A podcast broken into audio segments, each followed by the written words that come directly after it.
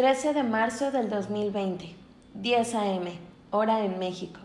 Trump anuncia 30 días de suspensión de cruceros. Suspenden todos los eventos masivos en Punto San Paulo. Perú vacunará a millones de adultos mayores contra neumonía. Polonia cierra sus fronteras a los extranjeros. Francia anuncia 800 casos nuevos del virus y 79 muertos. El mundo se ha puesto de cabeza todos estos días.